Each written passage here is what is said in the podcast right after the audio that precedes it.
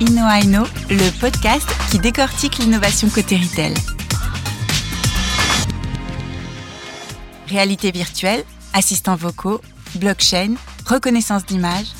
Comment ces innovations révolutionnent-elles le quotidien des consommateurs et des professionnels de la distribution? Les experts de l'échangeur Guillaume Rio et Nicolas Diacono accompagnés d'un start du domaine, décryptent les enjeux liés aux usages de ces nouvelles technologies. Pour être au fait des dernières tendances retail, suivez l'échangeur BNP Paribas Personal Finance sur Twitter et LinkedIn.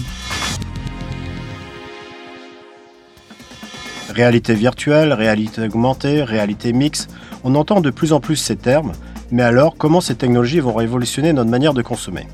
Pour nous accompagner aujourd'hui lors de ce voyage, nous avons la chance de recevoir notre expert Nicolas Diacono de l'échangeur BNP Paribas Personal Finance, qui sera accompagné de notre invité Fabien Bernard, responsable du développement Europe d'iStaging, entreprise spécialisée dans la solution de réalité augmentée et de réalité virtuelle pour les entreprises. Pour commencer, si on dressait un petit état de l'art. VR, AR, MR, c'est quoi au juste Nicolas? Alors euh, tout d'abord, on peut recadrer un petit peu ce que c'est euh, toutes ces différentes réalités. Euh, tout d'abord, la réalité augmentée, quand bien même on peut l'appeler altérée, mixée, virtualisée, tout ce qu'on veut. En fait, la réalité augmentée, c'est la capacité d'ajouter un contenu digital via un écran sur une image réelle. typiquement, le meilleur exemple, c'est pour ceux qui ont joué il y a quelques années maintenant à Pokémon Go. Et ensuite, on a la réalité virtuelle où là, on va voyager dans un monde virtuel grâce à un casque complètement immersif à 360 degrés. Et puis, euh, il y a une hybridation qui arrive entre les deux, qui est euh, la réalité mixte, où en fait, le contenu digital virtuel qui nous est projeté interagit aussi avec le monde réel, qu'on appelle la réalité mixte ou réalité hybride, euh, suivant les termes qu'on préfère. Et puis, pour les plateformes bah, les plus connues, les acteurs les plus connus, on peut, sur la réalité virtuelle, évidemment, parler d'Oculus avec Facebook et d'HTC aussi sur, les casques de PlayStation avec son casque VR pour sa console de jeu. Et puis sur la réalité augmentée, bien évidemment les plateformes, que ce soit AirKit, AirCore, qui sont les plateformes d'Apple ou de Google, et également les plateformes euh, de Facebook ou euh, de Snapchat avec euh, ses lentilles et ses effets de réalité augmentée. On peut changer votre visage et ce qui fait la joie des ados quand ils postent sur les réseaux sociaux. Et Fabien, de ton point de vue d'iStaging, tu confirmes? Oui, exactement. Oui, oui, oui. En fait, voilà, c'est comme si vous représentiez dans la main gauche le monde réel, parfaitement réel dans lequel vous évoluez. sur votre main droite, vous avez ce monde complètement virtuel dans lequel vous êtes immergé. Eh bien, vous avez tout un champ d'investigation. Vous allez mélanger de la réalité augmentée, de la réalité virtuelle, donc ce qu'on appelle effectivement, euh, comme l'a dit Nicolas, l'extended reality, mixed reality, avec plus ou moins d'interaction sur les éléments constituant ces environnements. Voilà. J'entends le mot-clé réalité immersive. Quels sont les usages actuels les plus représentatifs? Alors, il y, a différents niveaux, euh, mais euh, je laisserai plutôt Fabien parler du côté purement B2B, qui est vraiment le cœur du sujet euh, sur pas mal de, points. vraiment sur le côté B2C, où là, on l'a beaucoup dans le domaine du jeu. Hein. on le voit à travers différents jeux sur les plateformes mobiles qui intègrent une forme assez basique de réalité augmentée. On a également sur la réalité virtuelle, donc comme je disais avec sur la PlayStation, sur le côté immersif, qui est vraiment moteur pour autant, c'est pas non plus des succès pharaoniques. Je crois que d'ailleurs, euh, Sony a vendu à peu près un peu plus de 5 millions de ses casques de réalité virtuelle. Donc on reste sur un marché au niveau mondial assez petit. Comparé au nombre de PlayStation, c'est faible. Ça reste assez faible. Je rappelle qu'il y a eu plus de 100 millions de consoles PlayStation 4 de vendues dans le monde. On estime qu'il y a à peu près 171 millions d'utilisateurs euh, de la réalité virtuelle. Euh, donc on reste quand même loin des standards euh, classiques, on va dire, quand on parle de technologie. Si on compare un, Facebook, on est à plus d'un milliard d'utilisateurs euh, et ainsi de suite. On est quand même sur des, marchés assez spécifiques. Et dans le monde du commerce, Fabien? Oui, alors pas seulement dans le commerce.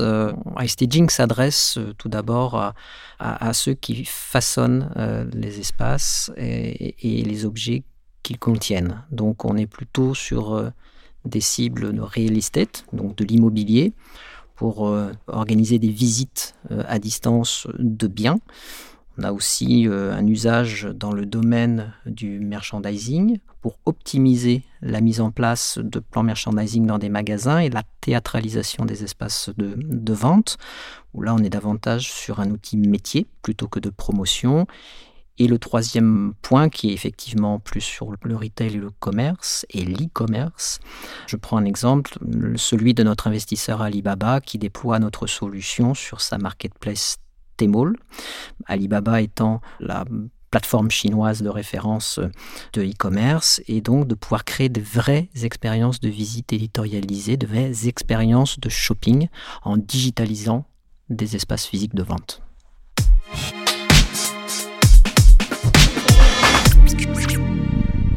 Nicolas, l'AR et VR est-elle vraiment utilisée par les usagers au quotidien? Alors au, quotidien, euh, je ne pense pas, euh, dans l'usage en tout cas.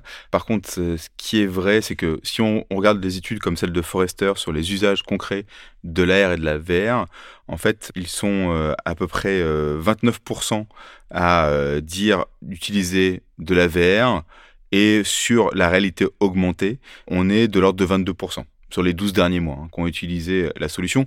Donc ça reste globalement quand même assez marginal si on prend de l'autre côté, parce que c'est-à-dire à peu près 80% ne le font pas, ce qui laisse une augmentation et un, développement intéressant derrière.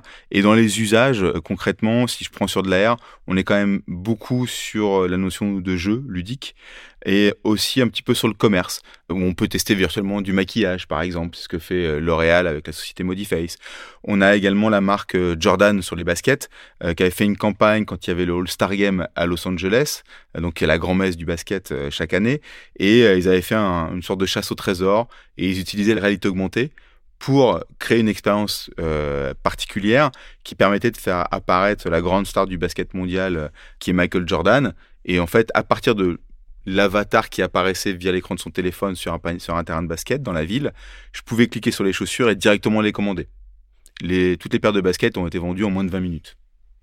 Donc on a des liens comme ça. On est vraiment sur le côté quand même ludique. On peut aussi créer des magasins virtuels n'importe où. On n'a plus besoin de pas de porte en fait quelque part. Je peux mettre un portail et, et via mon téléphone accéder à ça sur euh, la. La aujourd'hui très sincèrement je dis bon il y a le jeu et puis il y a tous les aspects de formation qui sont très très importants.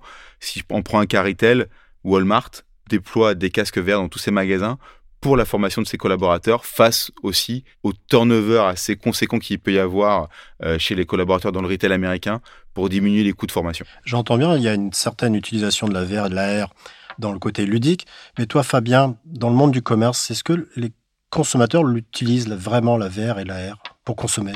Déjà, il y a une démocratisation, en fait, je pense, qui permet de, mettre en valeur ces technologies au service du consommateur. C'est la démocratisation des, supports de lecture, le device. On parle depuis tout à l'heure d'iPhone, de, enfin de smartphone, de device, qui aujourd'hui concentrent toutes les attentions. Et on va voir qu'effectivement, euh, les gros casques, les équipements lourds sont réservés peut-être à des expressions de marque qui ne sont pas forcément celles d'un quotidien. Donc euh, aujourd'hui, euh, on a ces millennials qui vont représenter plus de 50% de la population active en 2020. Eux sont déjà équipés, déjà friands de consommer. Ils en consomment avec Facebook, ils en consomment avec Snapchat. Aujourd'hui, c'est la manière dont je peux consommer la réalité augmentée, réalité virtuelle, donc les contenus associés. Et c'est, à mon sens, aujourd'hui le point critique. iOS 11 est arrivé euh, en 2017 avec ARKit, donc ARKit, toute la communauté de développeurs autour. Tu peux expliquer ce qu'est ARKit ARKit, c'est donc euh, la solution de réalité augmentée de base d'iPhone. En fait, aujourd'hui, un téléphone, c'est détecter un sol, c'est détecter son environnement et permet plus facilement de pouvoir déposer des éléments en réalité augmentée. C'est une démocratisation par le hardware de ces technologies, encore faut-il qu'il y ait des contenus, et des contenus intelligents, intelligibles en fait. C'est tout là la question, à mon sens. Donc il y a cet équipement-là, il y a effectivement AirCore aussi du côté de Samsung. Donc le téléphone aujourd'hui concentre toutes les attentions, euh, téléphone, iPad, etc. Et puis à côté, il y a effectivement l'exploitation de matériels beaucoup plus lourds, comme le HTC Vive, qui nécessite effectivement des équipements plus lourds, des développement plus lourd en termes de contenu, qui ne sont pas forcément réservés à un usage quotidien. Donc aujourd'hui, c'est quelle est l'adoption par le grand public, comment ils adoptent, comment ils consomment euh, l'information. Et ce qui va être intéressant dans cette adoption, c'est aussi, euh, il y a toutes ces rumeurs qui tournent autour euh, d'Apple et le fait qu'ils pourraient lancer fin 2020, début 2021, des lunettes smart glasses intégrant de la réalité augmentée ou de la réalité virtuelle, donc à voir. Et derrière, évidemment, ça peut booster cette démocratisation et tous les usages. Mais bon, on est encore à l'état de rumeur pour l'instant. Encore faut-il que les lunettes soient le plus légères, le plus discrètes, et plus on est léger, moins on embarque de choses, moins on est performant. Donc c'est un peu le sujet qu'Apple en ce moment, c'est euh, est-ce qu'on le sort, est-ce qu'on le sort pas? Mais encore une fois, euh, si on veut avoir de plus en plus de consommateurs, bah, il faut plus de contenu. C'est un peu la poule et l'œuf en fait. Hein. Et plus de contenu, ça signifie aussi des, pricing points qui sont euh, qui baissent. Hein. Le hardware reste cher et l'accession à un Vive chez soi, c'est cher. Un Oculus ou un, HoloLens, c'est 3000 euros. Mais encore une fois, derrière, il faut parler de contenu et d'expérience client. Et au jour d'aujourd'hui, quelles sont les solutions les plus utilisées dans le monde du commerce? Vous avez évoqué IKEA, peut-être on peut le rappeler, mais est-ce que c'est des solutions qui sont très utilisées? Alors, dans l'usage, IKEA communique pas trop sur les chiffres, euh, mais a priori, c'est assez restreint. Effectivement, alors l'idée d'IKEA Place, c'est de pouvoir visualiser un canapé quasi à l'échelle, avec une petite marge d'erreur de 2-3% euh, sur les dimensions, dans son salon. Euh, de pouvoir mettre une chaise, une lampe au plafond, et ainsi de suite, parce qu'il reconnaît le, le sol du plafond, ce qui a été mentionné tout à l'heure par Fabien. Et donc, de créer cette expérience digitale. A priori, l'usage, c'est aussi derrière de pouvoir euh, avoir un meilleur taux de transformation. Donc, on, le voit bien euh, avec euh, quelques chiffres communiqués par le CTA, qui est le Consumer Technology Association, qui est vraiment le grand consortium de l'innovation technologique aux États-Unis et des produits grand public. Ce qu'ils ressortent de leurs différentes études, c'est que typiquement, pour la réalité augmentée, ça offre euh, pour deux tiers des, employés hein, dans les entreprises des gains de productivité, des facilités de formation et des meilleurs transferts d'informations. Donc on est vraiment sur ces axes et même le site communique vraiment sur des axes purement B2B euh, bien souvent. Après, euh, dans les usages, ce qui est intéressant, c'est que le temps moyen d'une expérience en réalité augmentée, donc ça c'est via d'autres startups et des pools qui communiquent là-dessus, on a un temps moyen de, de, gens qui utilisent une expérience AR autour d'une minute 15, une minute 20, ce qui est deux fois plus qu'un contenu euh, numérique classique. Du point de vue d'iStaging, tu confirmes? Alors, notre repère, ce sera effectivement euh, les métriques qui nous sont fournies euh, sur les secteurs d'activité pour lesquels on travaille, notamment sur la partie immobilière. On s'aperçoit que à peu près 77% de, de, clients sont prêts à, à vivre une expérience VR avant même de visiter un bien par exemple, euh, que 13% des acheteurs potentiels de voyage euh, sur des sites euh, vont acheter après avoir été immergés dans une expérience de, réalité virtuelle, que les, le, retour sur investissement, le ROI en fait se calcule aussi sur le trafic qui est généré par, par ces contenus et qui, somme toute, peuvent atteindre les 30-32% visiblement sur des expériences qui sont vécues sur des, pages de sites. Voilà, ça c'est pour la VR. Oui, sur la partie euh, réalité augmentée, on travaille avec des merchandisers qui déploient la réalité augmentée dans les magasins pour pouvoir mieux appréhender euh, le développement de, produits et donc des displays sur les points de vente. Euh, ça leur fait gagner du temps avant même de concevoir, ça permet de se projeter et c'est une meilleure négociation retail. Donc on est plutôt sur du gain de productivité, comme, comme disait Nicolas, mais aujourd'hui les chiffres restent quand même, somme toute, à prendre avec précaution. L'AR reste quand même en tant qu'usage métier, outil métier, euh, prépondérante par rapport à la VRR euh, euh, sur ce genre d'exercice-là. Et puis il faut se dire aussi, quelque part, c'est que même si ça existe depuis plusieurs décennies, ces technologies-là, on en est quand même encore au début. parce qu'en fait, le hardware n'était pas encore prêt, les puissances de calcul, et que très vraisemblablement, avec l'avènement de la 5G, on aura une meilleure connectivité, donc on va avoir aussi une qualité on va dire, euh, au niveau du pixel et au niveau immersif des, contenus au-delà du storytelling qui va être intéressante puisqu'elle va pouvoir euh, se connecter quasiment en temps réel et diffuser ces fichiers assez lourds, en, tout cas euh, au niveau graphique, pour donner la meilleure expérience possible, que ce soit en réalité augmentée ou en réalité virtuelle ou mixte, derrière. Et je disais, on est au début, parce que le vrai intérêt, le vrai futur, c'est que ce soit complètement imbriqué dans Internet et que ce soit en natif quelque part. C'est ce qu'on travaille là-dessus. Aujourd'hui, les grands acteurs comme Google, Firefox, Apple travaillent sur des navigateurs Internet qui intègrent la VR de la en natif. Donc quelque part, même plus besoin d'avoir une application mobile. Euh, ça se fera automatiquement de manière assez naturelle. Et on peut redéfinir du coup quelque part un peu en mode Ready Player One, peut-être euh, dans 20, 30 ans, euh, la navigation web. Oui, puis j'ajoute que démocratiser aussi la R euh, auprès, auprès des consommateurs, auprès des entreprises, voilà, faire en sorte que ça devienne aussi un usage quotidien. Euh, ça passe, on l'a dit, par, euh, des devices, mais c'est aussi de pouvoir connecter les utilisateurs à leur marque préférée, avoir des relations privilégiées avec leur marque, et que ce soit des petits magasins, que ce soit des grandes chaînes, il faut pouvoir permettre à chacun d'exister sur la toile, de pouvoir être dans ce, dans ce jeu en fait.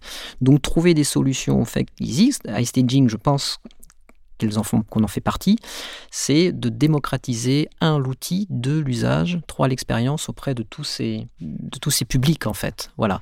Donc on parle de démocratisation et ça passe effectivement par une simplicité de production, d'avoir le contrôle sur la production même de ces contenus, de pouvoir avoir aussi euh, la possibilité de répondre aux, nouveaux enjeux marketing, euh, les, Google My Business, Streetview et autres en fait, qui sont des enjeux très forts pour les entreprises en termes de visibilité. Euh, voilà. Donc tout ça, c'est un maillage assez complexe, mais pour rapprocher toujours plus l'utilisateur de sa marque, que ce soit physique et, ou digital en fait si je comprends bien, le, grand travail à venir, c'est de démocratiser l'usage de la R ou du casque virtuel pour l'achat, ce qui n'est pas du tout le cas. Et comme vous l'évoquiez, c'est peut-être un problème de support. C'est vrai que de scanner un vêtement avec son smartphone et d'appuyer sur le bouton acheter, c'est pas encore dans les mœurs et on est peut-être encore très loin. Très loin, je suis pas sûr. Euh, on est, je pense, qu'on est assez proche de ça.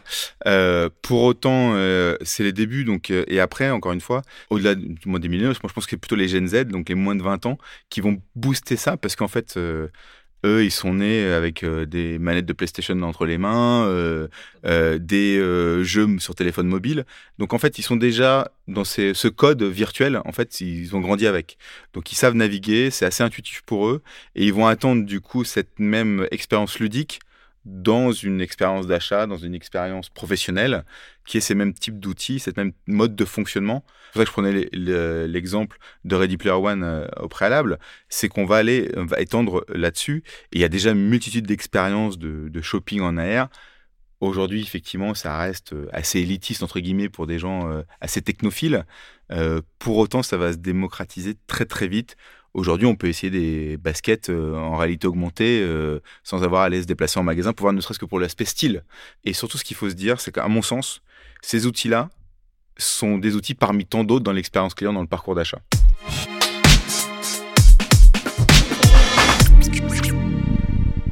Fabien, d'un point de vue d'iStaging, quels sont vos projets sur le commerce? Alors, sur la partie commerce, principalement e-commerce, on a, je vais prendre l'exemple de, mon Alibaba, en fait, qui est déjà déployé en, Asie et que l'on déploie progressivement en France, concernant la, création de magasins virtuels, éditorialisés, avec de véritables parcours de visite et d'achat, grâce à une solution que l'on appelle VR Maker, qui est euh, un outil de capture de vos espaces, de digitalisation de vos espaces et d'éditorialisation. Donc ça, c'est euh, mis dans les mains des euh, responsables de magasins qui peuvent dupliquer leur magasin sur le digital par rapport à leur magasin physique. Et donc l'expérience client côté utilisateur va être de pouvoir simplement accéder à ce magasin via son smartphone via un simple lien web ou via une page produit sur lequel le contenu VR est embarqué et de pouvoir mettre son casque ou simplement par téléphone, ou sur une tablette ou sur son ordinateur, de pouvoir accéder à cette visite et de pouvoir mener des actions de clic au fur et à mesure où il évolue dans la visite. Et donc de pouvoir ramener du contenu, euh, contenu sur les produits euh, du magasin.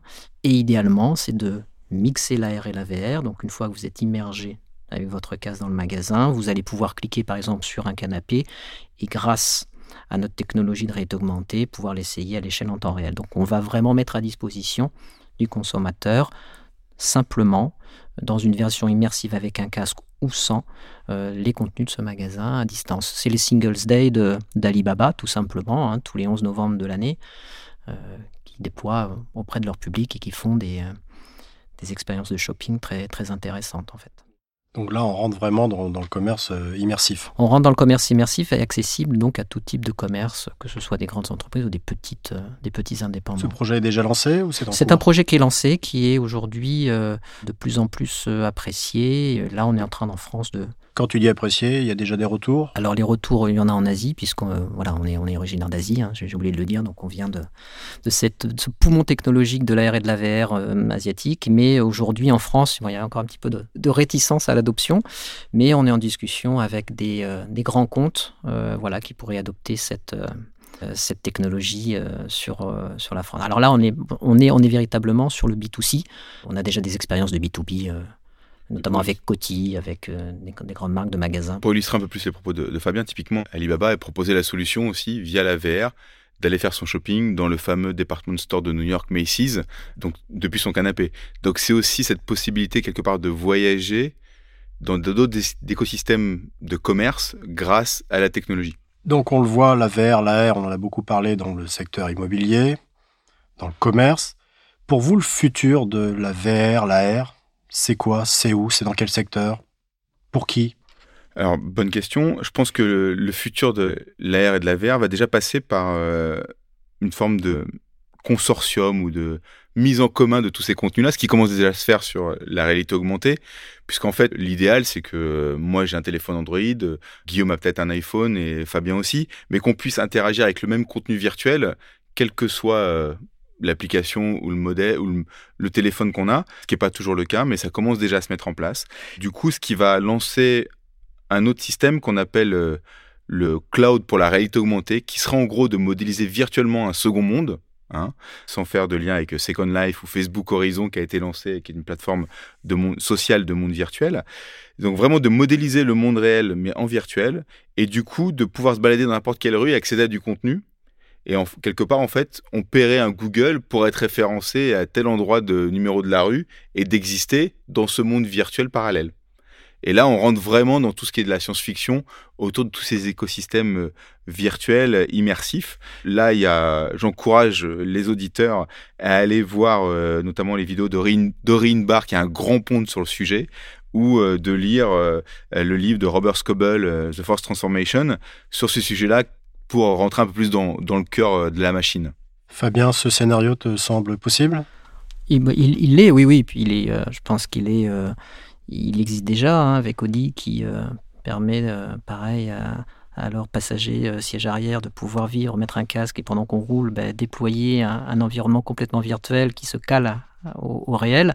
Voilà, ce sont des expériences immersives qui me semblent ludiques. Après, c'est qu'est-ce que l'on comment on pense l'AR et la VR demain pour un usage quotidien aussi, euh, sans, friction dans le parcours, euh, dans le parcours d'achat. On pense que, que, c'est une vraie révolution, plus qu'une évolution en fait, dans la manière de consommer, et que les grandes les grands, les grands bénéficiaires vont être effectivement les, consommateurs et, c'est aux marques de pouvoir se mettre à la page. On parle de l'IA, euh, l'intelligence artificielle aussi, qui doit servir l'AR, la VR, hein, euh, la reconnaissance d'image, le machine learning, tout ce qui permet effectivement de pouvoir, et le cloud, le partage d'objets en réalité augmentée, hein, ce sur vers quoi on va aussi. On est encore dans un, un brassement de technologie. Je pense que la maturité de la et la VR n'est pas forcément encore là. Il est difficile, et pour moi, plus opérationnellement parlant, il est plus difficile pour moi de nous projeter dans, ces innovations-là. Encore une fois, l'activité d'IST. Oui, pardon. Non, non, euh, pour aller dans, ton sens, en fait, on est vraiment, depuis, on va dire, 2-3 ans, une phase de consolidation, quand même, même au niveau des acteurs, euh, y en a ont disparu aussi, mais quelque part un peu bon signe parce qu'on épure un peu le secteur et les meilleurs restent, et ce qui garantit aussi quelque part une forme de qualité euh, pour euh, les, les, années à venir euh, et du coup de beaux jours aussi avec une base beaucoup plus solide et saine. Voilà, est-ce qu'on parle de plus en plus de 5G Est-ce que la 5G a vocation à, aider euh, l'utilisateur euh, dans l'appréhension de contenus beaucoup plus lourds, plus dynamiques? Est-ce que c'est voilà, on est dans des projections en fait euh, qui pour moi n'ont pas encore forcément de réalité. On, est à l'écoute en fait, mais ce qui drive le marché de la VR et de la R, ça va être aussi les manières dont les gens consomment et ce qu'ils ont entre les mains à moindre prix, des téléphones, de la mobilité. Ça, c'est intéressant. C'était le mot de la fin. Merci à notre invité Fabien Bernard, responsable du développement Europe d'iStaging. Merci. Merci à toi Nicolas. Mais de rien, merci à toi également. J'espère que désormais vous êtes familier avec euh, la réalité virtuelle, augmentée et mix. Je vous dis à très vite pour un nouvel épisode d'Inno I Know.